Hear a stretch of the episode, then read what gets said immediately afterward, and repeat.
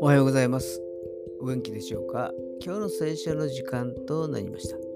今日の聖書の歌詞は支援16編8節支援16編8節でございます。お読みいたします。私はいつも主を前にしています。主が私の右におられるので私は揺るがされることがありません。アーメン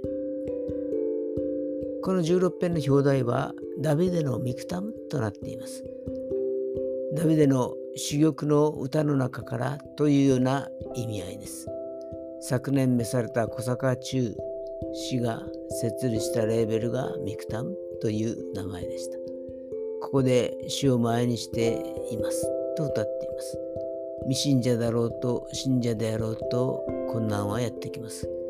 違うのは主を前に置くかどうかなのです。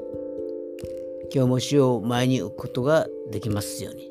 それでは今日という一日が皆さんにとって良き一日でありますように。よしでした。